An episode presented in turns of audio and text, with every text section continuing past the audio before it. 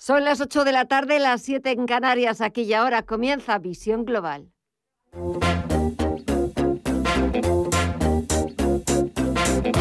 Esto es Visión Global con Gema González.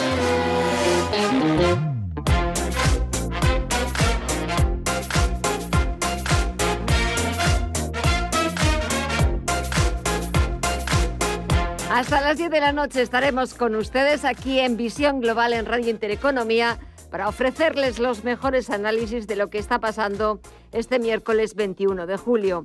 Tenemos al presidente del gobierno, Pedro Sánchez, en Nueva York. Por cierto, la prensa estadounidense está alabando, está alabando el físico de Pedro Sánchez. Dicen que es la versión española de Kennedy. Pero Pedro Sánchez ha ido a Estados Unidos, ha ido a Nueva York y ha vuelto allí a justificar, lo ha hecho en un programa de televisión, que su viaje es exclusivamente económico, que no hay reunión con Joe Biden y que lo que ha ido a buscar son inversiones privadas de empresas estadounidenses. De vuelta a la actualidad nacional, el Gobierno ha conseguido convalidar, y alguno por los pelos, los decretos de la rebaja del IVA de la luz, la relajación del uso de mascarilla en exteriores y el que busca reducir la temporalidad de los empleados interinos en el sector público. Por cierto, que en unos minutos en nuestra entrevista del día buscaremos la opinión del sindicato CESIP. Y acabamos también de conocer los datos. La incidencia acumulada en España llega a 644 casos y el Ministerio de Sanidad notifica 30.500 87 nuevos positivos. Mientras en Wall Street echamos un vistazo al otro lado del Atlántico, continúa el rebote, los números verdes en los principales indicadores de la bolsa norteamericana, tras los buenos resultados que han presentado este miércoles compañías como Coca-Cola, Verizon y Johnson Johnson. Si echamos un vistazo a las pantallas, tenemos al promedio industrial Dow Jones que suma más de 255 puntos, un 0,74%, hasta los 34.767 puntos. El SP500 repunta un 0,6% en los 4.351 puntos y en el sector tecnológico el Nasdaq Composite suma un 0,63% hasta los 14.590 puntos. Eso en Estados Unidos. Vamos a echar un vistazo al resto de bolsas latinoamericanas a ver cómo están cotizando a media sesión. Mireya Calderón, muy buenas tardes. Muy buenas tardes, Gema. Pues empezamos por el Merval argentino, que está mm, subiendo un 3,14% hasta los 65.384. El Bovespa de Brasil, en los 125,67, está mm, alzándose un 0,22%. El IPSA chileno baja un leve 0,1% hasta los 4 con, hasta los 4.287 y el IPC mexicano avanza un 1,5% hasta los 50.019. Esto es lo que está pasando en las bolsas de Estados Unidos, en las bolsas latinoamericanas. Echamos también un vistazo al cambio del euro, de la libra frente al dólar, lo que está pasando con las materias primas, el precio del barril de crudo y si sigue brillando el oro os está desinflando. Pedro Fontaneda, muy buenas tardes. Muy buenas tardes. Empezamos por las divisas. El euro eh, gana ahora mismo un 0,14% hasta los 1,17 dólares. En el caso de la libra está ganando también un 0,63 hasta los 1,37 dólares. Mirando el petróleo, los dos en verde, vemos al barril de Brent sumando un 4,21% hasta los 72,27 dólares el barril. En el caso del West Texas... Eh, de referencia en Estados Unidos está sumando un 4,70% hasta los 70,36 dólares el barril. Y terminamos con el oro el único que está bajando ahora mismo, pierde un 0,44 hasta los 1.803 dólares la onza. Y también nos falta por conocer en este repaso que hacemos en tiempo real en los mercados de las criptomonedas. Vamos a ver si el Bitcoin este miércoles ha vuelto a recuperar esos 30.000 dólares. Mirella, tiempo real del Bitcoin. Pues sí, está en los 32.134 dólares, los vuelve a recuperar y tras varios días de números rojos, las criptos vuelven a reportar con fuerza porque aunque el índice de miedo y avaricia de las criptos haya alcanzado su puntuación más baja desde el 10 de marzo de 2020, indicando el miedo extremo, hoy podría volverse un poco loco el mercado porque el CEO de Tesla, Elon Musk, se une a The Big World, una conferencia organizada por el Crypto Council for Innovation, donde debatirá sobre Bitcoin con Jack Dorsey, el CEO de Twitter y Square, y Cathy Woods de ARK Invest. Con todo, la cotización del Bitcoin se recupera este miércoles tras varias jornadas consecutivas a la baja ante la posibilidad de que China endurezca la legislación para operar con criptomonedas y por la búsqueda de activos seguros en previsión de cambios en la política monetaria estadounidense europea por el aumento de la inflación. Vemos al Bitcoin en los 32.142 dólares aumentar un 7,9%, al Ethereum que repunta un 10,4% hasta los 1.969 dólares y el Ripple en los 0,57 avanzar un 7,8%. Gracias por el tiempo real. Así están los mercados, así está la economía. Las noticias de las 8 con Mirella Calderón y Pedro Fontaneda.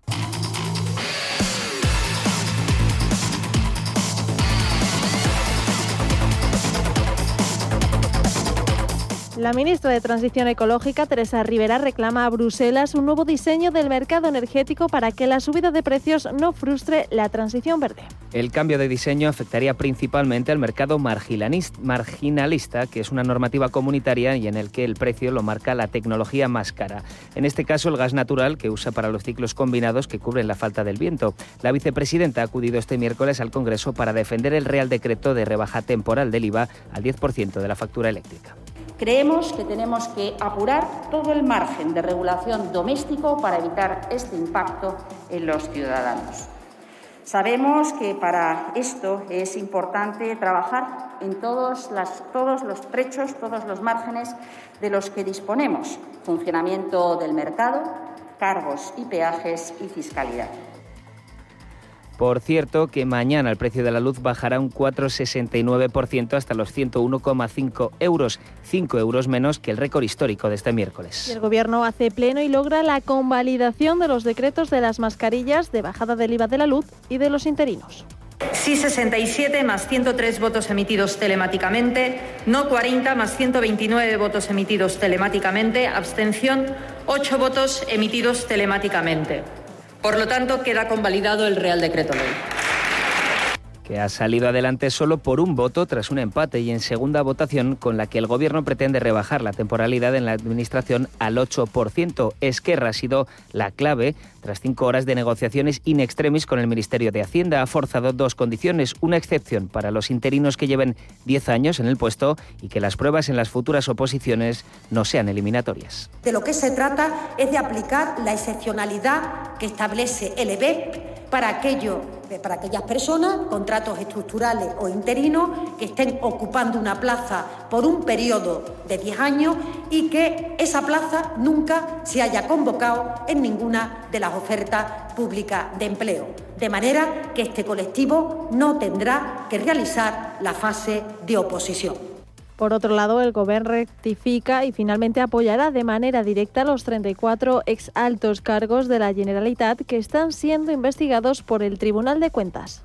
Aquest matí eh, he trucat en el president aragonès, ho hem estat comentant i a ell li ha semblat molt bé i per tant aquesta és la mesura... El conseller de Economía, Jaume Giró, lo ha anunciado después de que los trabajadores del Instituto Catalán de Finanzas hayan pedido activar el mecanismo del aval directo tras haber fracasado en el intento de encontrar un banco que ofreciera esta garantía. Este miércoles vence el plazo para poder consignar la fianza colectiva de 5,4 millones ante el Tribunal de Cuentas. La Audiencia Nacional amplía la investigación contra el expresidente del BBVA, Francisco González, en el caso Villarejo. El juez Manuel García Castellón ha imputado a petición de la Fiscalía Anticorrupción un nuevo delito de administración desleal al antiguo máximo responsable de la entidad. Según consta en el auto, González utilizó presuntamente recursos del BBVA para su uso exclusivamente personal, en concreto para valorar la adquisición de una finca a título privado. El PSOE amplía su ventaja sobre el PP pese a la polémica originada por los, por los indultos a los presos del proceso, según el CIS. El barómetro de julio refleja que los socialistas siguen en primera posición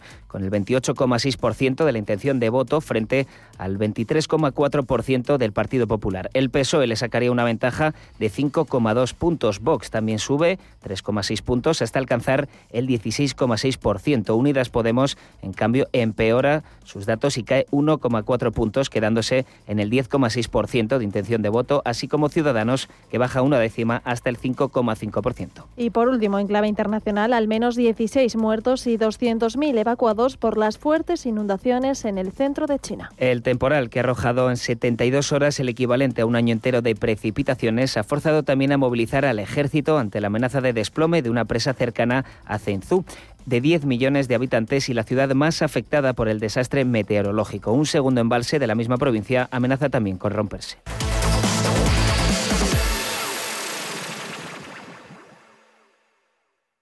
¿Tu hipoteca está contaminada por el IRPH?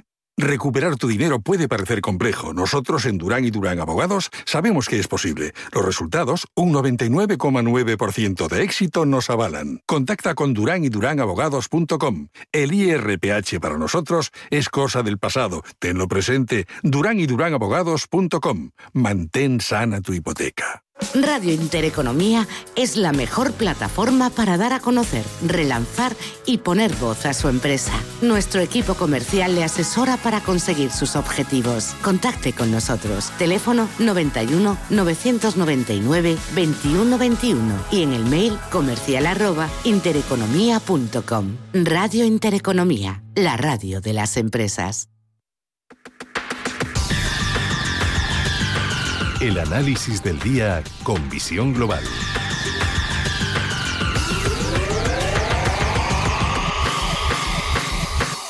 Y cuando pasan casi 12 minutos de las 8 de la tarde, una hora menos en la comunidad canaria, buscamos el primer análisis de la jornada y lo hacemos con Roberto Moro de Acta Negocios. Muy buenas tardes, Roberto. Hola, buenas tardes, ¿qué tal? Bueno, solo nos falta ya poquito más de una semana para despedir este mes de julio y tras una pequeña corrección que hemos visto estos días vuelve el verde, tono verde, el que hemos visto, el que estamos viendo en Estados Unidos y tono verde también en la bolsa española. ¿Cómo lo ves? Sí, bueno, pues eh, como lo veíamos prácticamente al principio, ¿no?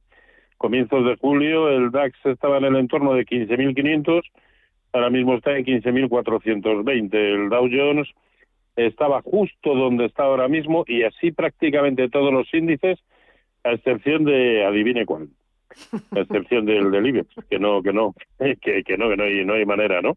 Es verdad que el movimiento de, de hoy, sobre todo, elimina eh, gran parte de la sensación de peligro que teníamos hasta siquiera ayer, pero eso no quiere decir que el lado bueno ya sin duda sea el, el alcista, ¿no? Al fin y al cabo es que ya digo, estamos como estábamos a comienzos de mes, como estuvimos durante prácticamente todo el mes de, de junio y de mayo, eh, me refiero al conjunto de los índices, no así al IBEX 35, ¿no? Un escenario por el cual eh, no se ha perdido en ningún índice eh, importante eh, ningún nivel de soporte, pero tampoco se ha sobrepasado ninguna resistencia. Y ahí, en ese contexto que se hace, de compra, eh, se vende, con qué criterios establecemos los stops. Tiene que haber algún movimiento tendencial que quite esta sensación eh, de que no podemos pasar de una sensación de riesgo extremo hace dos jornadas a una sensación de euforia como tenemos hoy sobre todo en los mercados europeos, ¿no? Eh, sin que además, insisto, haya sucedido absolutamente nada, ¿no? Porque tampoco son tan amplios los rangos en los que el mercado se está moviendo, ¿no? Así que, pues nada, creo que no toca otra más que esperar a que esto se, se defina. Eh, no puede ser, a mi entender, que eh, y eso habla mucho del nerviosismo del mercado. eh, no puede ser que el VIX, el índice de volatilidad sobre el SP500, en dos jornadas precedentes, eh, dos o tres, como mucho, haya pasado de 17, lo cual eh, no veíamos prácticamente desde febrero del año pasado, eh, en cuanto a lo que es, digamos, estabilidad, bondad en el movimiento, eh, confianza en tres jornadas ha pasado a 23 eh, y con las mismas hoy ha caído prácticamente un 8%. En fin, nos estamos moviendo a golpe de declaraciones que además todos sabemos. Eh, nos dicen lo que queremos escuchar o escuchamos lo que queremos oír o ambas cosas al mismo tiempo y en el fondo no está sucediendo nada. A mi entender también hay algo, no sé, que no me acaba de encajar, ¿no? Hasta, hasta concretamente la jornada de hoy que hoy por fin ha tenido un día de caída son los bonos, el bono alemán y el bono eh, y el bono americano, ¿no? Eh, unas subidas eh, tremendas, Sí, sí. lo cual tampoco desde luego encaja mucho con el supuesto temor que tiene el mercado a subidas de tipos como consecuencia tanto del tapering como de como de una inflación galopante, ¿no?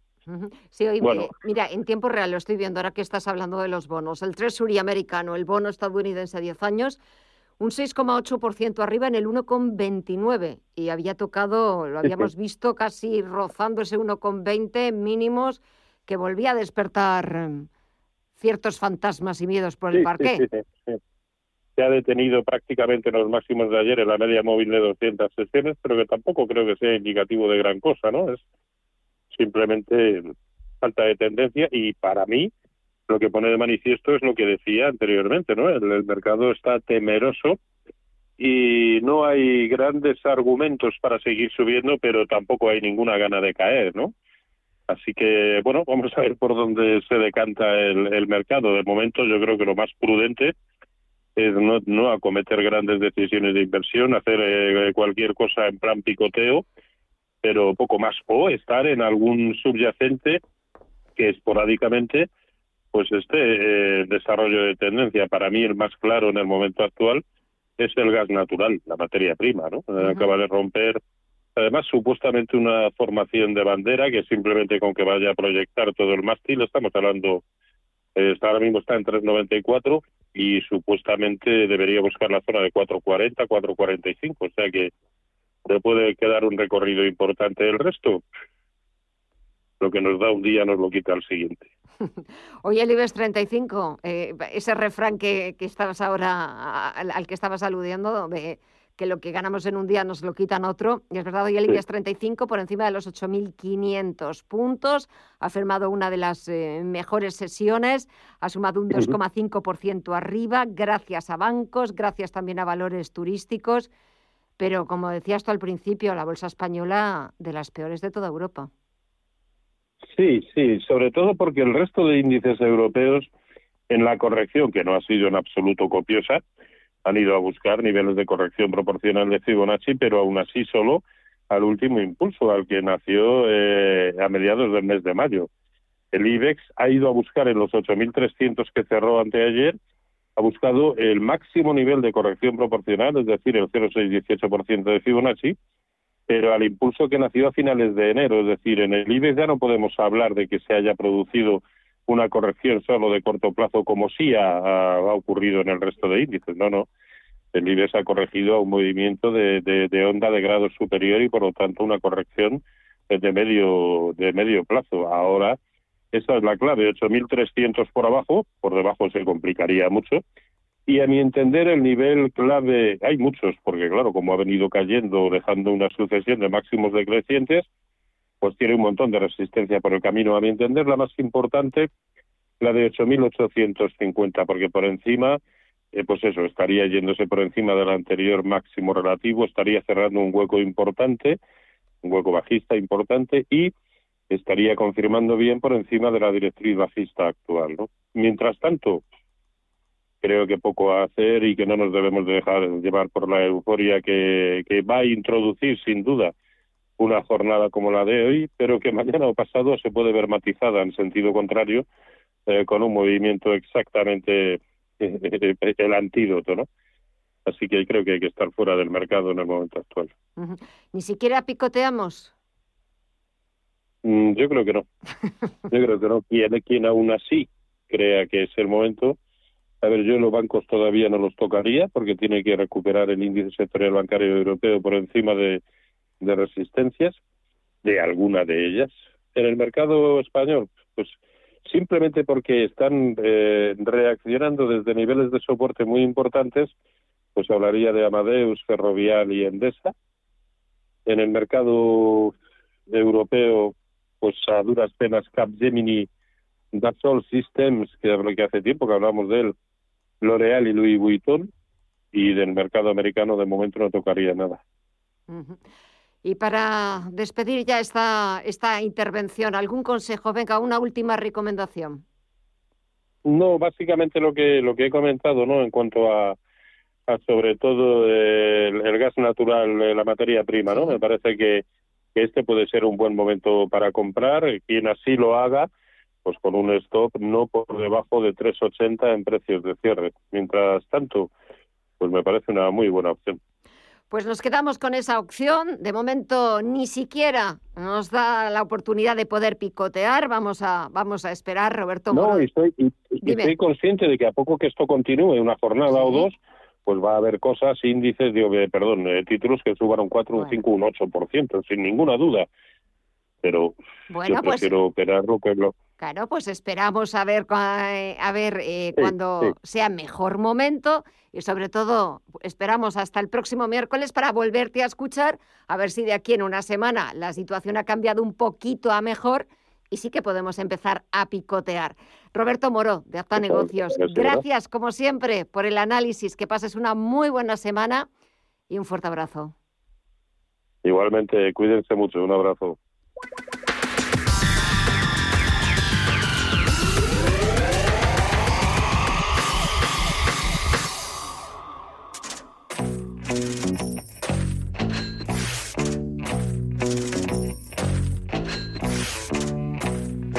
21 de julio ha sido el pistoletazo de salida para los Juegos Olímpicos de Tokio, unos juegos diferentes, sin ningún espectador en las gradas, con restricciones a tutiplén y hasta con camas con sujeciones de cartón para evitar que haya acercamiento de más entre deportistas. Tokio y sus juegos han traído mucha cola y es que ni los sponsors, ni el público, ni muchos deportistas querían disputarlos por los riesgos de la COVID, que ha hecho que sean los más caros de la historia, sumando unos gastos de casi 16.000 millones de dólares y desbancando a los de Londres de 2012. Y los Juegos Olímpicos más caros no podían estar solos. Los de Tokio 2020 volverán a albergar no solo aspirantes, sino también a algunos de los atletas mejor pagados del mundo. Ya si quieres dinero, lo siento, no tengo. Entre los deportistas profesionales que más dinero ganan y que irán a Tokio hay tres tenistas profesionales, un golfista y cinco jugadores americanos de la NBA. Nueve atletas olímpicos con mayores ingresos y que durante el año pasado sumaron 353 millones de dólares. Uh, kids. En primer lugar estaría Kevin Durant, jugador de baloncesto de Estados Unidos que ya tiene dos medallas de oro olímpicas y ha visto cómo sus inversores fuera de la cancha rivalizan con su buen juego. El alero estrella de los Brooklyn Nets tiene unas ganancias totales de 75 millones de dólares y en su tercera aparición en los Juegos se espera que lleve al equipo de Estados Unidos a un cuarto oro consecutivo. It's been a dream, you know. I think that's one of the De cerca le sigue Naomi Osaka, la tenista de Japón, que por segundo año consecutivo ha batido récords de ganancias de las atletas femeninas, superando a la veterana Serena Williams y a la exposeedora del récord María Sarapova. La joven de 23 años, considerada como la nueva cara del tenis, ganó 55 millones de dólares en patrocinios y 5 millones más en premios en solo 12 meses, con más de 20 socios patrocinadores, incluidos más recientes. Osaka ocupa el puesto número 12 en la lista de atletas mejor pagados de Forbes 2021. Um, but it's, it's not true. You know, I, I'll start off, Por debajo de los last 50.000 está Damian Lillard, jugador de baloncesto de Estados Unidos con 40,5 millones de dólares. El jugador de 31 años ha acumulado acuerdos de patrocinio con Adidas o Gatorade, entre otros. Además, el base de los Portland y seis veces All-Star de la NBA ha demostrado que es imán de marketing, ya que ha conseguido lanzar tres álbumes de estudio bajo su propio sello discográfico. It seems like I'm getting closer, but also they're winning slams, so it's like it's. Con 34,5 millones de dólares está el tenista Novak Djokovic, el líder en premios en efectivo de la carrera del tenis. Se llevó a casa 2,4 millones de dólares en premios por su victoria en Wimbledon para engrosar un patrimonio ya impresionante. La estrella serbia de 34 años ganó 30 millones de dólares fuera de la cancha con acuerdos de patrocinio con compañías como Lacoste, Peugeot, NetJet y el fabricante austriaco de equipos de tenis Head. Yeah, it was a tricky afternoon. You know, the, the conditions got pretty. Uh, pretty rough there 32 in the middle of billones the es lo que se embolsa Rory McIlroy, uh, considerado uno de los nombres más importantes del golf. El jugador de 32 años recaudó 29 millones de dólares durante 12 meses al asociarse con marcas como Nike, Omega y Unit Health Group. El jugador de baloncesto estadounidense Devin Booker y el tenista japonés Kei Nishikori tienen unas ganancias totales de 30,5 millones de dólares y por debajo, con 27 y 23 millones, están los jugadores de baloncesto también estadounidenses Chris Middleton y Holiday respectivamente. Yo quiero, yo quiero dinero. Eh. Yo quiero, yo quiero dinero. Cifras astronómicas en una competición en la que muchos tienen que recurrir a campañas de micromecenazgo para poder pagarlos y para la que la forma más segura de salir de Tokio este verano con ganancias es llegar con ellas.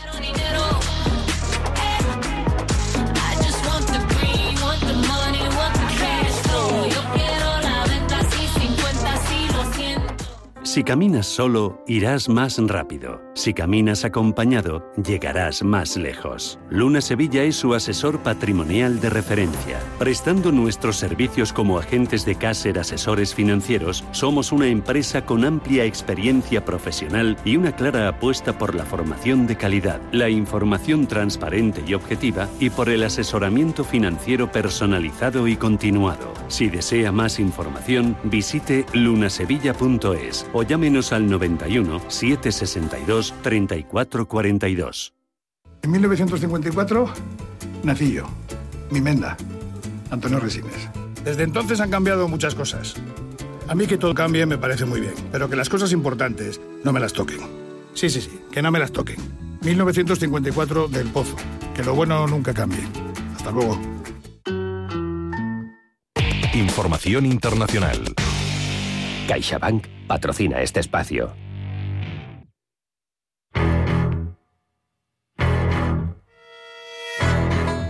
Menos de un año ha tardado el Reino Unido en proponer a la Unión Europea suspender de forma temporal la aplicación del Brexit en Irlanda del Norte y es que ahora Londres pretende negociar cambios significativos en las disposiciones acordadas que Boris Johnson firmó en 2019. My Lords, these proposals will require significant change to the Northern Ireland Protocol. David Frost, el ministro encargado de cuestiones europeas ante la Cámara Alta del Parlamento británico, ha señalado que creen que deben acordar rápidamente una moratoria en la aplicación del denominado Protocolo de Irlanda del Norte porque no pueden seguir así. En un prólogo del documento de 28 páginas, Frost y el secretario de Irlanda del Norte, Brandon Lewis, dicen que las propuestas no prescindirán de muchos de sus conceptos, pero esperan crear una base más sólida a largo plazo para lograr intereses compartidos. En este sentido, el Reino Unido ha pedido un periodo de suspensión temporal que incluya la suspensión de todas las acciones legales por parte de la Unión Europea y la operación de periodos de gracia para permitir la continuación del comercio de bienes como carnes refrigeradas, incluidas las salchichas. También quiere eliminar la participación de las instituciones de la Unión Europea y el Tribunal de Justicia Europeo en la vigilancia y el gobierno del protocolo. Y el documento también propone un régimen regulatorio dual completo que permitiría que los productos manufacturados, vegetales o animales, puedan circular dentro de Irlanda del Norte si cumplen con las normas del Reino Unido o de la Unión Europea. At the same time, we must provide certainty and stability for businesses as we do so. So we En este sentido, Frost ha dicho que el Reino Unido está dispuesto a explorar acuerdos excepcionales en torno al intercambio de datos y la cooperación y sanciones en la legislación para disuadir a aquellos que buscan trasladar productos no conformes de Irlanda del Norte a Irlanda.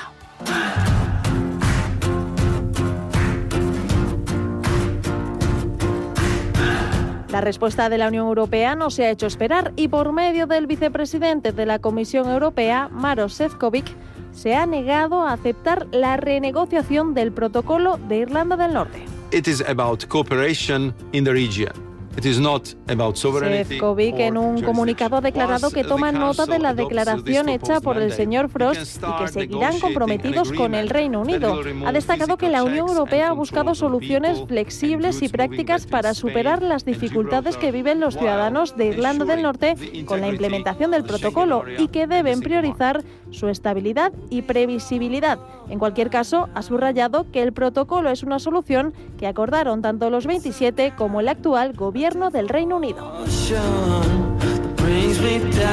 Con estas declaraciones establece el escenario para un importante enfrentamiento con Bruselas después de que el gobierno de Boris Johnson, que negoció el acuerdo, haya dicho que estaría preparado para romper el protocolo cuando finalice un periodo de gracia acordado en septiembre activando el artículo 16. Y las preocupadas ahora son las empresas de Irlanda del Norte que han pedido que se implemente una solución acordada lo más rápido posible, advirtiendo sobre las graves consecuencias para la economía.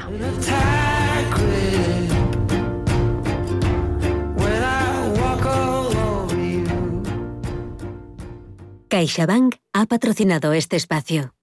Un año más, CaixaBank ha sido elegido mejor banco en España por Euromoney. Un reconocimiento a la confianza de nuestros 21 millones de clientes y a una manera diferente de hacer banca. Cercana y comprometida con las personas y la sociedad.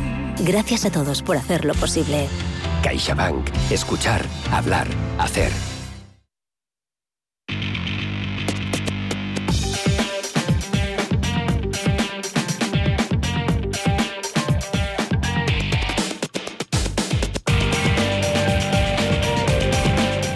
Ocho y media de la tarde y vamos a echar ya un vistazo a las portadas de los principales diarios internacionales. Y empezamos en Europa porque la prensa británica abre sus ediciones digitales con la nueva petición de Londres al acuerdo del Brexit para Irlanda del Norte. Quieren cambios significativos.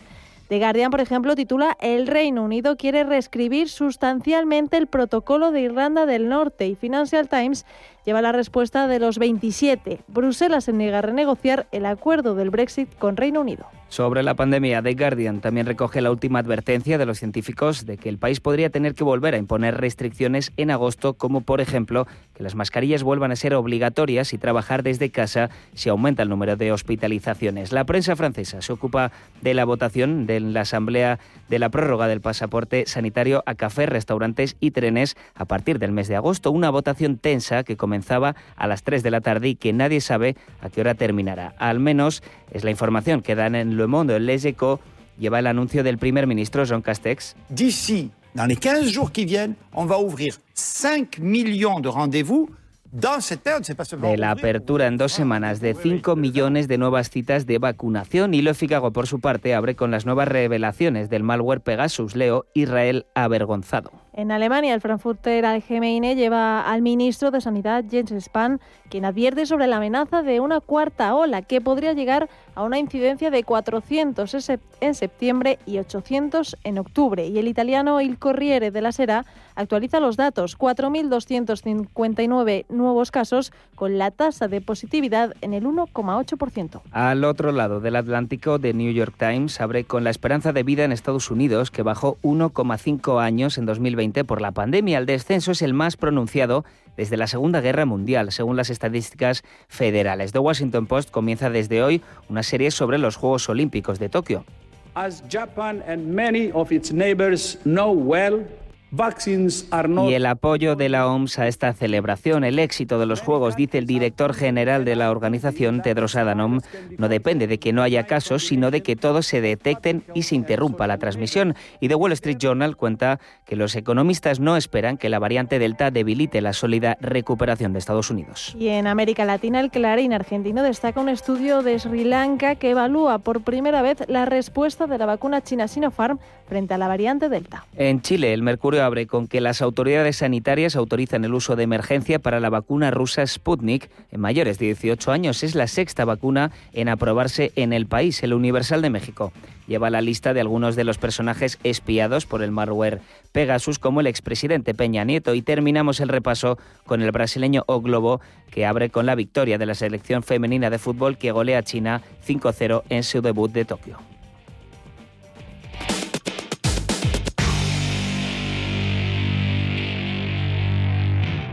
¿Interesado en bolsa?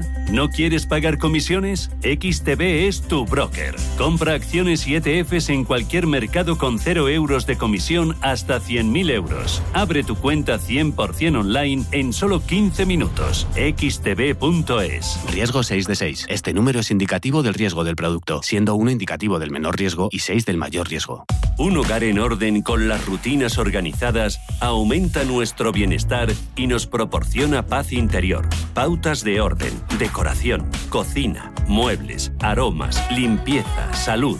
Todo el mundo del hogar tiene cabida en la mañana de los sábados en Radio Intereconomía, en Casa con María. Los sábados de 10 a 11 de la mañana con María Leani.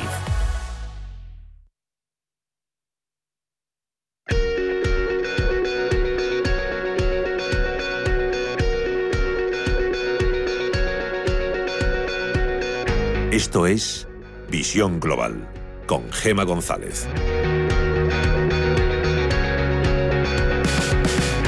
La forma de hacer negocios de las pequeñas empresas ha cambiado, sobre todo en el último año. Y al mismo tiempo también lo ha hecho el marketing y sus técnicas. Hoy en día un emprendedor tiene la posibilidad de competir con grandes marcas en todos los ámbitos gracias a la digitalización, las redes sociales, las promociones, etcétera, etcétera. Para desgranar y analizar los beneficios de las diferentes técnicas de marketing digital, hemos invitado esta tarde a Gianluca Stamerra, que es el director regional de GoDaddy para España, Italia y Francia. Gianluca, muy buenas tardes. Muy buenas tardes, Gema, y buenas tardes a todos los oyentes y gracias por invitarme. Gracias a ti por eh, aceptar nuestra invitación y sobre todo por intentar explicar en los próximos minutos eh, de qué forma ha cambiado esa forma de hacer negocios de las pequeñas empresas y cómo en ese cambio, en esa transformación, ha tenido mucho que ver el marketing y todas las técnicas empleadas en el marketing. Cuéntanos. Sí, bueno, muy bien. Eh, en primer lugar, me gusta um, describir el marketing con la metáfora de la, de la cocina de un cocinero. Es decir, eh, no existe una receta perfecta, tanto en la cocina como, como en el marketing. Eh, en la cocina hay gustos y estilos muy distintos y necesidades diferentes. En el marketing un poco lo mismo. No es, no es lo mismo hablar de una empresa pequeña, mediana o grande. Eh, también hay que tener en cuenta el estado de cada empresa.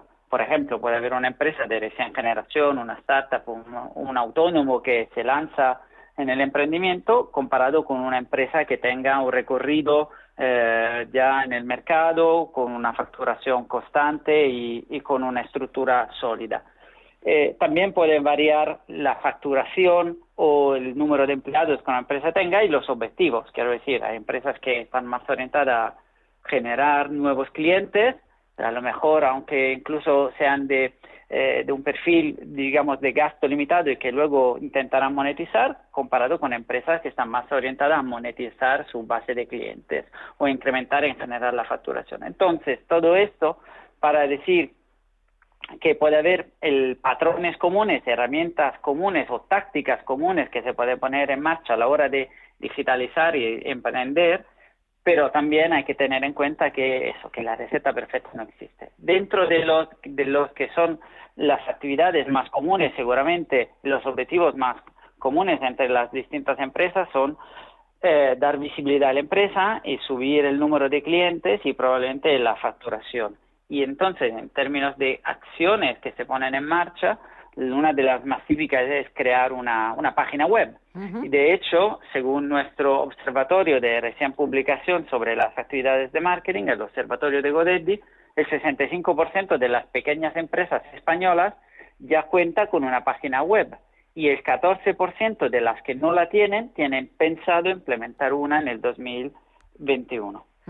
Quizás- También las redes sí, perdón. sociales son una de los, sí. son uno de los canales más utilizados por los autónomos de España, que un 80% de ellos ya tienen, por ejemplo, un perfil de Facebook montado para darse visibilidad y conseguir más clientes.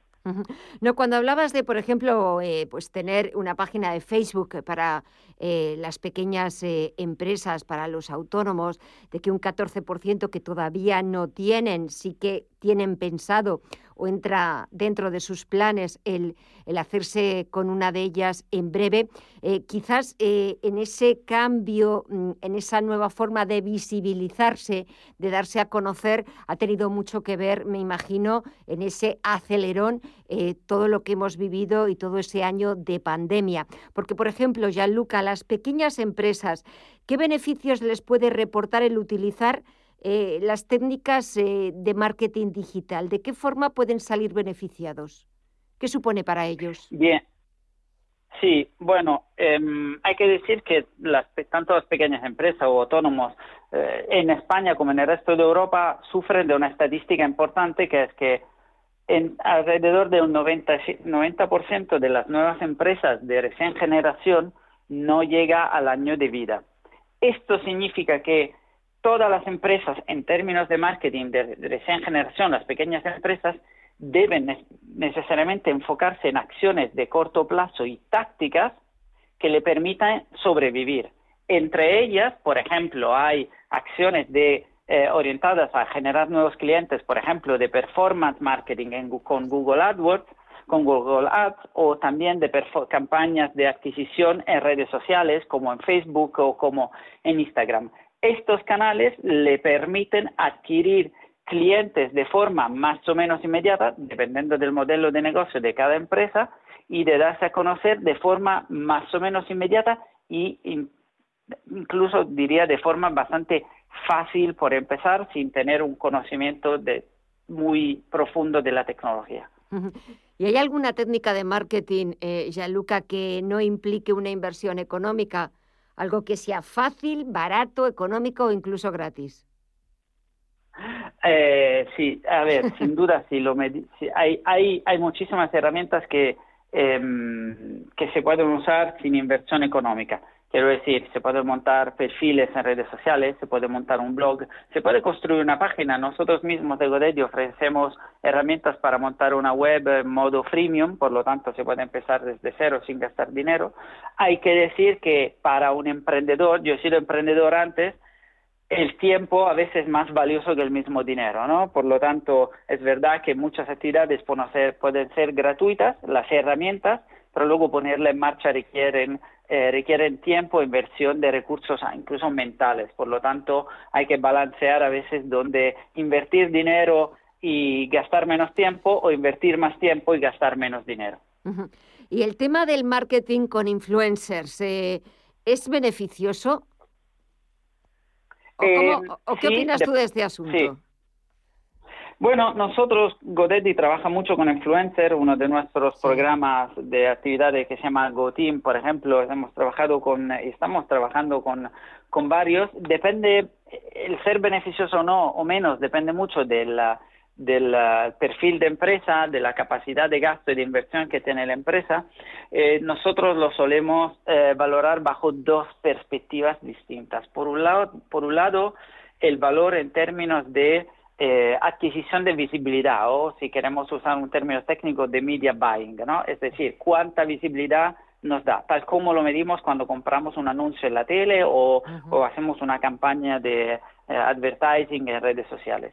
Y por el otro, el otro aspecto es la parte de producción de contenidos, porque cuando se contratan influencers, a la vez se tiene la visibilidad, pero también el contenido que ya no está en cargo de la empresa generarlo, porque lo genera el mismo influencer. Ahora bien, dependiendo del objetivo, del, objetivo de la empresa, por ejemplo, si el objetivo es generar visibilidad de una marca, pues trabajar con un influencer puede encajar muy bien para dar a, dar a conocer la marca, la marca o trabajar en la parte de consideración de un producto, dar visibilidad a un producto.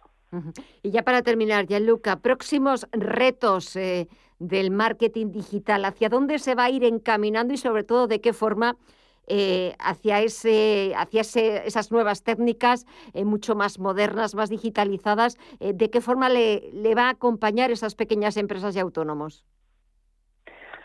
Bueno, sin- hay varios aspectos. Sin duda, uno es la parte de automatización del marketing, que requiere, que requiere necesariamente una, eh, un análisis profunda de, las, de los datos que se generan con las campañas y el entendimiento de los perfiles eh, de, los de los clientes. Esto es un, es un hilo muy interesante. Y el otro lado es la simplificación cada vez más de las herramientas de, de marketing, es decir, generar herramientas que sean más intuitivas y que estén a la mano y de todo el mundo y que se puedan usar sin conocimiento de eh, co- conocimiento de la tecnología o competencias técnicas. En esto nosotros de Godetti trabajamos todos los días y tenemos herramientas de que realmente todo el mundo puede usar para empezar a dar visibilidad a su negocio online.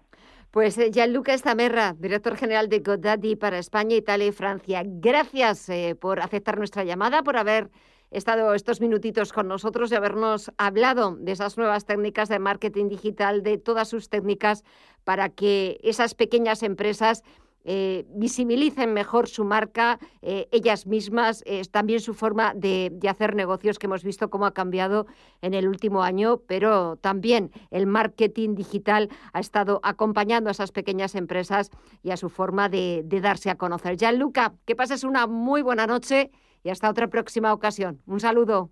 Muchas gracias, Gemma. Igualmente. Un saludo. Hasta luego. Si no te conformas con lo de siempre, si buscas un valor añadido a todo lo que proyectas, Contravalores es tu palanca de impulso. De 10 a 12 de la noche y de lunes a jueves en Radio Intereconomía. Contravalores, lo más plural, con Laura Santos y Carlos García de Torres. Radio Intereconomía. Una excelente plataforma para anunciar tu empresa, con una audiencia exclusiva, con poder adquisitivo medio alto y que sabe lo que quiere. Teléfono 919992121 y en comercial arroba intereconomía.com. Radio Intereconomía, la radio de las empresas.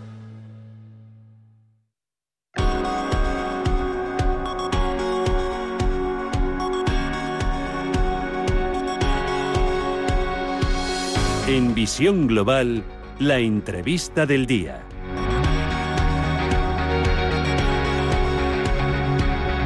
Y vamos a buscar eh, también las reacciones, las primeras reacciones a esa, a esa convalidación que hemos visto en el Congreso de los Diputados, una convalidación que ha costado, ha habido empates y al final, eh, bueno, pues ha sido un solo voto el que ha eh, llevado la balanza hacia la luz verde a ese Real Decreto Ley para reducir la temporalidad en la administración pública o más conocida como la reforma de los interinos. El Gobierno ha conseguido salvar ese Real Decreto Ley en el último momento, casi en el minuto extra de partido, gracias a un acuerdo con los independentistas catalanes, con Esquerra Republicana que ha decidido votar a favor de la norma después de que el Gobierno haya aceptado que los interinos desde hace más de 10 años no tengan que hacer la fase de oposición.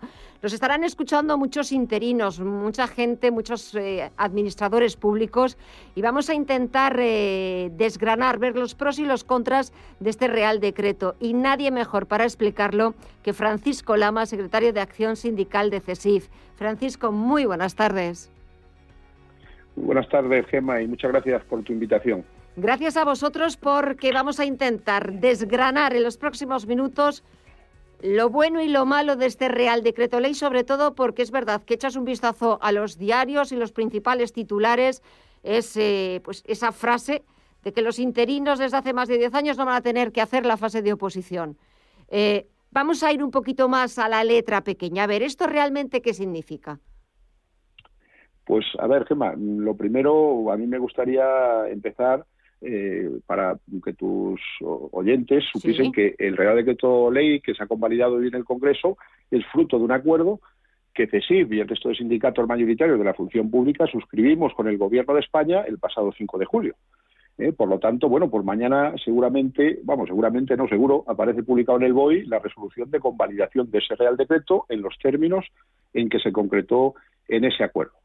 Ahora bien, mm, hoy la ministra en sede parlamentaria ha anunciado pues, que va a, a introducir mejoras dentro de este texto eh, y que se tramitará como proyecto de ley. Y una de esas cuestiones que, que pone encima de la mesa es que efectivamente aquellos interinos, eh, según, según ha dicho, que ocupen una plaza eh, durante más de 10 años y que esa plaza no haya sacado, salido a oferta de empleo público, pues que accederá a la fijeza a través de, de un concurso.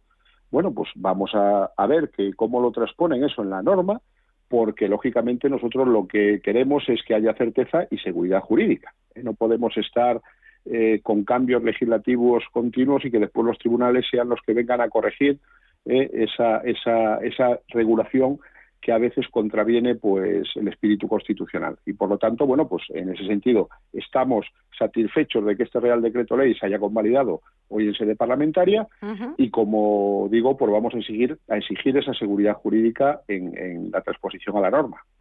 ¿Qué le añadiríais? Porque siempre se le pueden añadir Bueno, más cosas. Pues nosotros cuando iniciamos esta negociación, que por cierto, esto es un problema que viene pues eh, desde hace muchísimos años y que es única exclusivamente porque las administraciones, eh, sea del signo político que sea, porque aquí todo el mundo eh, tiene culpa de ello, eh, han hecho una mala planificación en cuanto a recursos humanos y han abusado permanentemente de la contratación temporal. Eh, nosotros, como te digo, iniciamos esta, esta negociación con muchísimas expectativas. Eh, la negociación, pues, eh, duró bastante tiempo, hubo bastante, bueno, contacto con la administración y el texto final que salió de esa negociación, pues, lógicamente, estamos satisfechos. Es cierto que en toda negociación, pues, las partes siempre se dejan cuestiones por el camino. Pero desde luego hoy se ha anunciado en sede parlamentaria una de nuestras propuestas que hacíamos en este en esta negociación eh, de que las eh, la fase de oposición o los ejercicios dentro de la fase de oposición no fuesen eliminatorios. Por lo tanto, bueno, pues es una de las de las cuestiones que nosotros defendíamos en la negociación y parece ser que ahora se va a dar luz verde a esa a esa propuesta cuando en su momento pues parecía que por lo que nos trasladaban desde función pública, no se podía recoger en el documento porque era una invasión de competencias. Bueno, pues parece ser que ahora ya no lo es tanto ya no y que es tanto. efectivamente se va eso mismo a transponer ahí en esa norma. Entonces, bueno, pues en general estamos muy satisfechos porque se ha logrado mm, algo muy relevante y es una compensación económica. Esto eh, era impensable hace meses. Y después que se articula un proceso de estabilización dentro de las reglas del juego que marca nuestro ordenamiento jurídico, porque no olvidemos que nosotros como organizaciones sindicales no legislamos, aquí son los grupos parlamentarios y el gobierno los que legislan y en ese sentido nosotros tenemos que siempre eh, respetar las reglas del juego y tenemos que eh, trabajar para que los acuerdos eh, ofrezcan esa seguridad jurídica y evitar eh, pues que mm, a través de la vía del recurso los tribunales los puedan tumbar. Entonces, en ese sentido, pues eh, estamos satisfechos con el acuerdo y ahora pues expectantes a ver con esos anuncios que se han hecho en sede parlamentaria cómo se va a desarrollar y transponer en esa norma.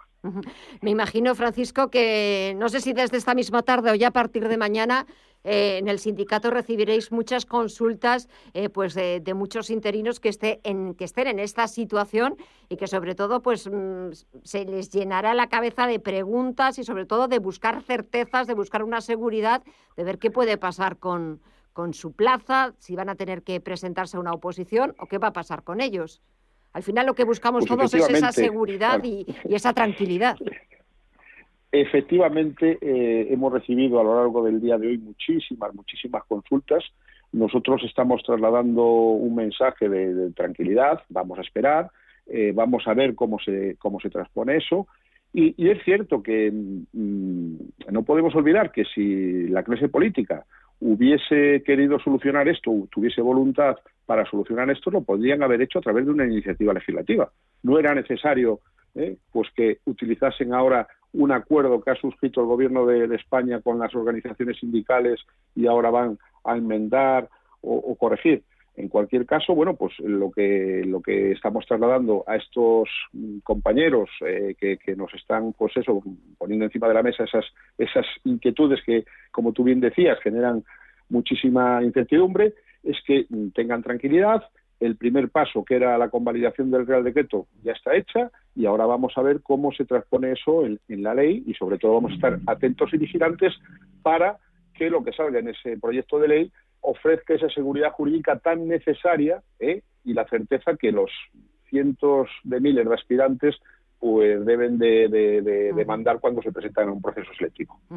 También me imagino que esa votación hoy en el, en el Congreso de los Diputados eh, ha tenido sus momentos eh, de nerviosismo, de incertidumbre, porque ha estado a punto de, de ser tumbado ese Real Decreto por falta de apoyos. eh, Ha habido un empate, se ha tenido que volver a votar, que si Esquerra sí, que si Esquerra no. eh, cuando pues eh, ya el decreto estaba pactado entre gobierno y, y los sindicatos, todo al final también depende de, de los políticos. Sí, bueno, pues al final hemos eh, visto una vez más eh, esa improvisación que hay eh, con estos temas. Hmm. Eh, pero mm, yo, Gemma, me vas a permitir. Eh, nuestra organización sindical ha firmado un acuerdo con el Gobierno de España y vamos a exigir que se cumpla en los términos que así se ha establecido. Quiero decir, si hoy no hubiesen convalidado el Real Decreto Ley, el problema lo tendría el Gobierno de España eh, y tendría que articular a partir de mañana otros mecanismos para que lo contemplado o lo regulado en ese acuerdo eh, se transpusiese a nuestro marco legislativo. Y el objetivo que promueve esta, esta norma de reducir la tasa de temporalidad de la administración pública hasta un 8% desde el 30% que hay en algunas administraciones es un objetivo ambicioso, pero es un objetivo posible. Yo creo que sí, nosotros estamos convencidos que sí y precisamente para eso se han establecido medidas disuasorias y sancionadoras dentro de ese acuerdo, porque la problemática con la que nos hemos encontrado hasta la fecha es que esos acuerdos del 17 y del 18 que perseguían eh, el mismo objetivo, pues no han sido efectivos porque las administraciones no los han cumplido. Y precisamente por eso este acuerdo eh, pues regula ese tipo de, situaciones o de sanciones para que las administraciones cumplan. Por un lado, da certeza en cuanto a las fechas. eh, Eso es muy importante. Eso es muy importante. A 31 de diciembre del año 2024 eh, nos sentaremos a analizar todo, todo el desarrollo de este acuerdo y, desde luego, eh, yo estoy convencido de que ese objetivo se va a lograr porque, como digo, hay esa certeza que antes no, no había en los otros acuerdos y también se establece la declaración de, nulidad de aquellos actos administrativos que no respeten esos plazos y además la exigencia de responsabilidades a aquellas administraciones que los incumplan. Por lo tanto, yo creo que el acuerdo ofrece las suficientes garantías para que el objetivo que se persigue se consiga. Y además, pues se establecen medidas a futuro para que esa contratación temporal de la que se ha venido abusando hasta la fecha, pues no se vuelva a producir. Entonces, como te digo, Gemma, desde nuestra organización estamos convencidos de que el acuerdo eh, va a lograr ese objetivo y ahora, bueno, pues esto es un impasse. ¿eh? que tendremos que estar pues vigilantes y atentos a que, insisto en ello, que, que la seguridad jurídica prime por encima de cualquier otra cosa y que no sean los tribunales, como ha ocurrido en muchas ocasiones, pues que nos eh, sacan los colores. Eso siempre, lo de vigilantes y sobre todo estar pendiente de esa letra pequeña que a veces nos descuidamos y hay que tener mu- mucho cuidado porque estamos hablando de cientos de miles de personas eh, que están detrás trabajando en la administración pública y que hoy, esta tarde, estaban muy pendientes de lo que saliera del Congreso de los Diputados y el que también debía estar pendiente y de alguna forma también ha sido un logro para él, igual que para vosotros, ha sido Miquel Iceta, que lo poquito que le dio tiempo a hacer como ministro de Función Pública, de Administración Pública, fue un poco iniciar esto. Bueno, a, a ver, es cierto que el, el acuerdo se suscribe con el ministro Miquel Iceta, pero mm, no podemos obviar que sobre esta cuestión llevamos trabajando ya muchísimos años.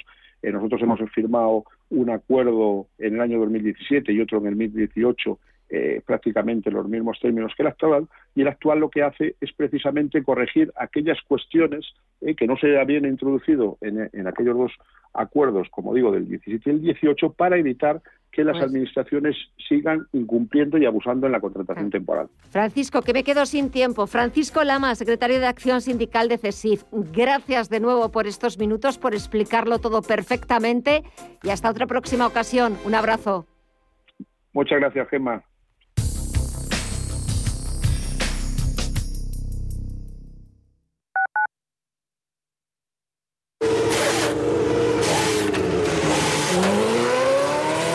Saber que con tu seguro te recogen y entregan tu coche reparado es sentirte imparable. Seguros de coches Mafre, el mejor servicio. Ahora a mitad de precio y con la facilidad de pagarlos mes a mes. Con Mafre eres imparable. Consulte condiciones en mafre.es.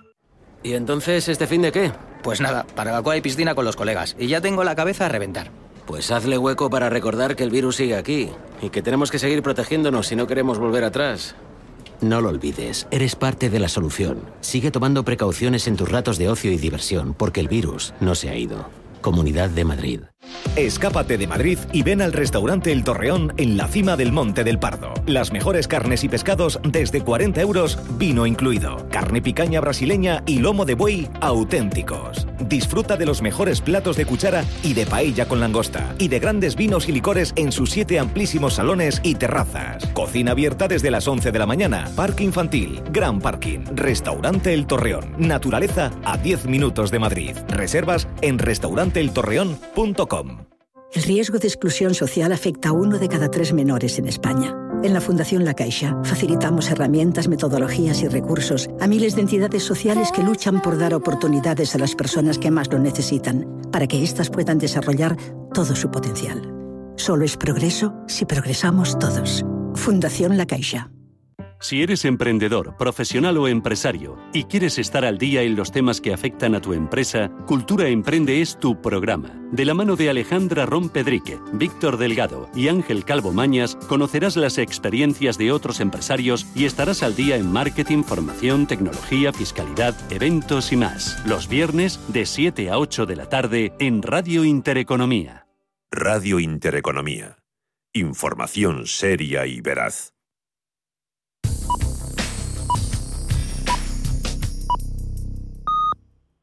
Son las nueve de la noche.